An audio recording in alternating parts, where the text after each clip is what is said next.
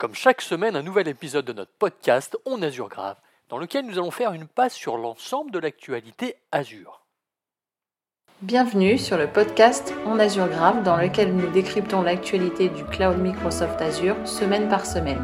Pour ne rien rater de nos épisodes, n'oubliez pas de vous abonner.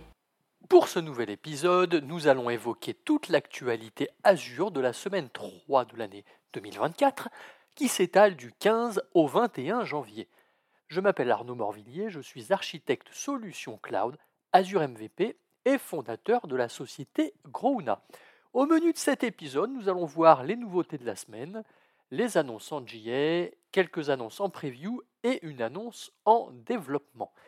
Petit rappel, tout ce que nous allons aborder aujourd'hui est disponible sur les différents sites de Microsoft.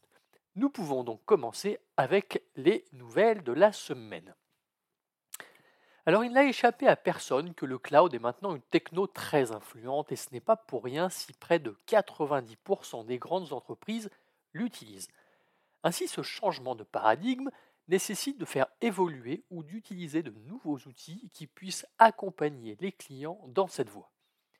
Une fois que vous avez déplacé des charges de travail, l'une des priorités est évidemment de monitorer et d'évaluer les performances de vos applications dans le cloud. Pour y parvenir, Microsoft travaille continuellement avec des partenaires et l'un d'eux se nomme Dynatrace qui n'est pas un parfait inconnu dans le monde de l'IT pour ses solutions APM, Application Performance Monitor. Dynatrace est une plateforme d'analyse et d'automatisation alimentée par l'IA qui a d'ailleurs été reconnue comme un leader dans le domaine de la surveillance des performances d'applications et de l'observabilité en 2023. Dynatrace simplifie la gestion des infrastructures cloud et offre des analyses précises en temps réel grâce à des technologies innovantes telles que Dynatrace Grail Data Lakehouse. Pour ceux qui, comme moi, ne le connaissent pas, Grail Data Lakehouse permet de gérer efficacement de vastes quantités de données dans des environnements cloud natifs, hybrides et multi-cloud. Il offre une unification des données d'observabilité, de sécurité permettant des analyses précises rentable.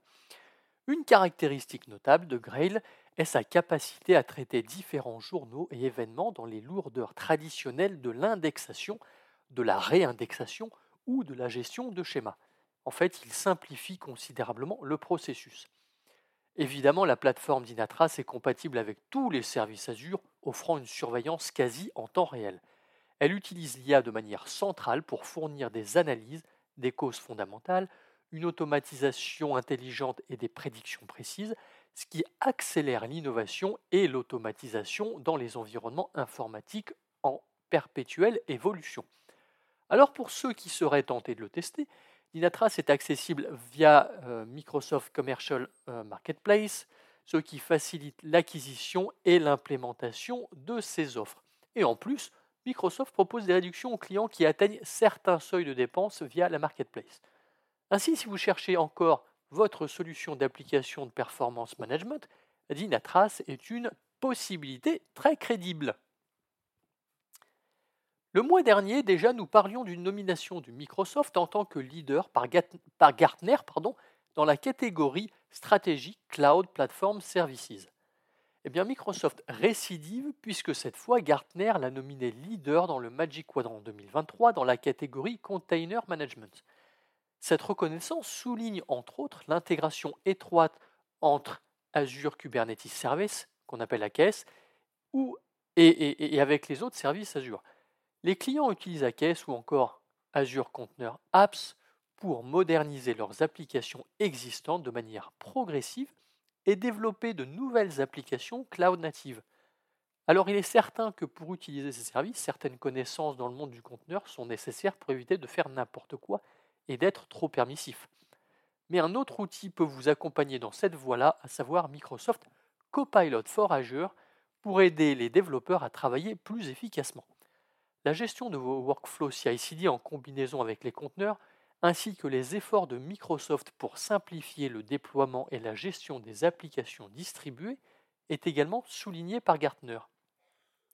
Sans oublier l'aspect sécurité avec un outil comme Microsoft Defender for Cloud et ses nombreuses fonctionnalités sont un atout supplémentaire proposé par Microsoft. Et c'est pas moi qui le dis, c'est Gartner. En début d'année, le 12 janvier pour être très précis, l'équipe de sécurité de Microsoft a détecté une attaque contre des systèmes d'entreprise de Microsoft. Identifié le groupe Midnight Blizzard, parrainé par l'État russe, également connu sous le nom de Nobelium, eh bien, sachez que la réponse de Microsoft ne s'est pas faite attendre. L'équipe de sécurité de Microsoft a immédiatement activé son processus de réponse pour enquêter afin de perturber l'activité malveillante et ainsi atténuer l'attaque, mais également empêcher l'acteur de la menace d'accéder davantage aux données de Microsoft. Midnight Blizzard aurait utilisé une attaque de pulvérisation de mots de passe ou password spray en anglais pour compromettre un compte de test hors production et obtenir un accès afin d'utiliser les autorisations du compte pour accéder à une très petite partie des comptes de messagerie d'entreprise de Microsoft, y compris les membres de l'équipe de direction ainsi que des employés avec des fonctions en cybersécurité juridique et autres. Alors l'enquête menée indique qu'il ciblait initialement les comptes de messagerie pour obtenir des informations liées justement à Midnight Blizzard lui-même. Dans sa quête de transparence, Microsoft a commencé à notifier les employés dont les emails ont été consultés. Microsoft précise que l'attaque n'a pas résulté d'une vulnérabilité dans les produits ou services de Microsoft. À ce jour, il n'y a aucune preuve d'ailleurs que l'acteur de la menace ait eu accès à des environnements clients, des systèmes de production, du code source ou des systèmes d'IA. Cette attaque d'un acteur comme Microsoft met une fois de plus en évidence le risque continu posé à toutes les organisations par des acteurs comme Midnight Blizzard, financés par des États. Bref, que vous travaillez dans une petite ou une grosse organisation, vous n'êtes pas à l'abri d'attaques informatiques, alors n'attendez pas de vous faire pirater pour agir. On continue d'ailleurs à parler de sécurité, car l'équipe Microsoft Incident Response a récemment publié deux guides d'une page pour aider les équipes de sécurité à enquêter sur des activités suspectes dans Microsoft 365 et Microsoft Entra que vous pouvez retrouver dans le lien que je mettrai en commentaire de cette vidéo. Ces guides contiennent les éléments que l'équipe de Microsoft Incident Response recherche quotidiennement pour fournir à ses clients des preuves d'activité de menace dans leur système. Le premier guide concerne Microsoft 365 et se concentre sur les activités clés dans Exchange Online et SharePoint qui sont souvent la cible d'attaques. Microsoft explique comment utiliser le journal d'audit unifié pour filtrer et analyser les activités enregistrées telles que les recherches, les téléchargements de rapports, les mises à jour des messages, etc. Alors que le deuxième guide concerne Microsoft Entra et traite des actions liées à la gestion et à la protection des identités, des données et des appareils dans le cloud. Il explique quant à lui comment accéder aux journaux d'audit et de connexion pour détecter et enquêter sur des incidents de sécurité tels que l'accès non autorisé ou la modification de configuration. Ces deux guides visent à simplifier le processus de tri et d'analyse des données dans Microsoft 365 et Microsoft Entra pour aider à identifier rapidement des activités suspectes ou malveillantes.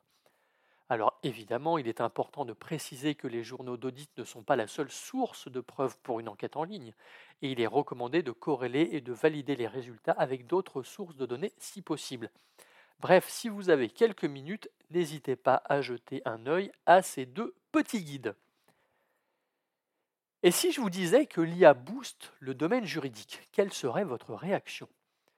Contrairement à la réputation de prudence des professionnels du droit face aux nouvelles technologies, il semble que l'IA suscite un réel intérêt.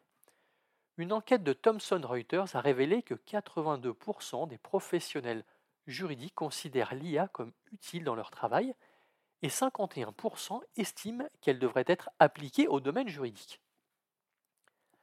Avec l'augmentation de l'utilisation de l'IA dans les litiges et la multiplication des emplacements de stockage de données, le processus d'analyse électronique de l'information connue sous le nom de e-discovery devient de plus en plus complexe.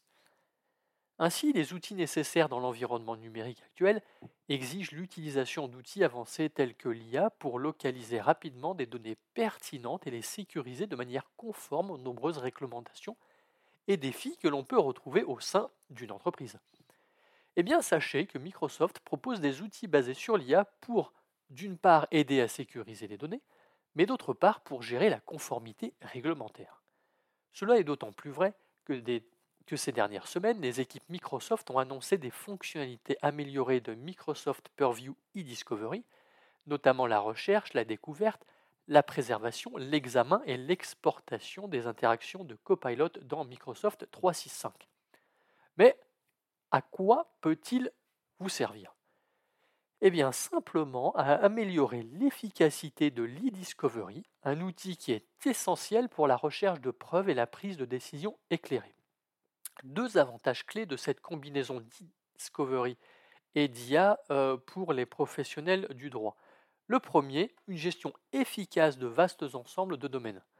En effet, l'IA permet de rechercher rapidement les éléments les plus pertinents pour l'examen, notamment en traduisant des requêtes en langage naturel en langage de requête KQL pour ceux qui connaissent. Le second avantage, une conformité avec les réglementations en constante évolution. L'IA facilite la gestion de l'information sensible ou confidentielle ce qui simplifie la conformité avec les nombreuses réglementations régissant la collecte, le stockage, l'utilisation et la gestion des données au sein de votre entreprise.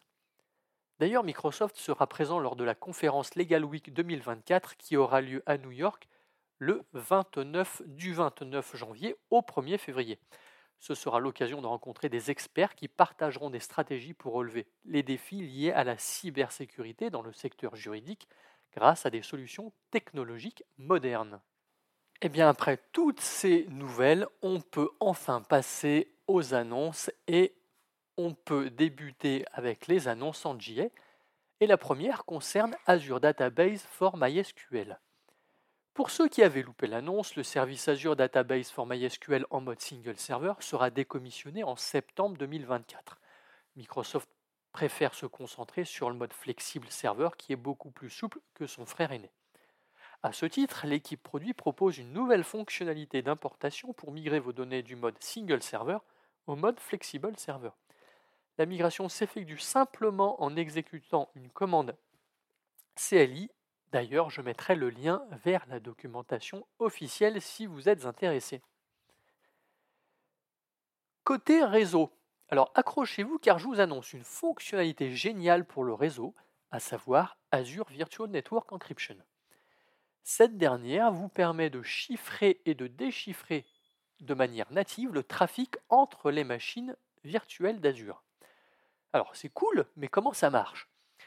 Il faut savoir qu'à chaque fois que le trafic client Azure se déplace entre les data centers, Microsoft applique une méthode de chiffrement de couches de liaison de données au travers des normes de sécurité MAC IEEE 802.AE. Vous l'aurez compris, l'idée de sécuriser le trafic en dehors des limites physiques qui ne sont pas contrôlées par Microsoft. Ainsi, aujourd'hui, Azure Virtual Network Encryption chiffre le trafic entre les VM et les Virtual euh, Machine Scale Set au sein du même VNet. Mais ce n'est pas tout, puisqu'il chiffre également le trafic entre les VNet euh, qui ont un peering régional ou global. Quelques prérequis sont toutefois nécessaires pour que cela fonctionne correctement. Actuellement, seuls certains types de VM sont supportés, comme la série D version 4 et 5, la série E version 4 et 5. Euh, il faut également que l'option Accelerated Network soit activée, L'activation nécessite un redémarrage des VM concernés et à date, seulement trois régions sont supportées, à savoir UK South, Swiss North et West Central US. Bon, évidemment, cela risque d'évoluer dans les prochaines semaines, donc gardez une oreille attentive sur ce sujet. Passons maintenant à la seule annonce en preview qui concerne Azure Cosmos DB. Ne vous est-il jamais arrivé de vouloir réduire la taille d'une partition d'un conteneur dans Azure Cosmos DB, soit en ayant vu trop gros au départ, soit parce que vous l'avez augmenté plus que nécessaire? Eh bien, c'est désormais possible avec la fonctionnalité Partition Merge. Avec cette dernière, vous pouvez retravailler les partitions physiques pour les conteneurs avec un débit fragmenté euh, ou un stockage euh, qui fait moins de 20 gigas stockage par partition. Si le débit d'un conteneur a été augmenté et doit être réduit, le merge peut aider à résoudre les problèmes de fragmentation du débit. Ainsi, pour la même quantité de request unit provisionnées, avoir moins de partitions physiques signifie que chaque partition physique obtient une plus grande part de request unit global. Cela réduit aussi le risque de limitation du débit si une grande quantité de données est supprimée d'un conteneur et si le nombre de request unit par partition est faible? Partition Merge peut aider à effacer les partitions inutilisées ou vides, résolvant ainsi efficacement les problèmes de fragmentation du stockage. Et moi, je trouve ça plutôt pas mal. Terminons cet épisode avec une annonce en développement qui risque d'intéresser les utilisateurs des VM Trusted Launch. En effet, l'équipe produit propose la possibilité de basculer vos VM qui sont en génération 1 en génération 2 Trusted Launch. Alors pour le moment, il y a assez peu d'informations à ce sujet, mais je mettrai tout de même en commentaire le lien qui vous permet de vous inscrire à la private preview de cette fonctionnalité. Eh bien, c'est tout pour aujourd'hui. Euh, merci de nous avoir écoutés. Euh, nous vous souhaitons une excellente journée, un excellent week-end, et puis nous vous disons à la semaine prochaine.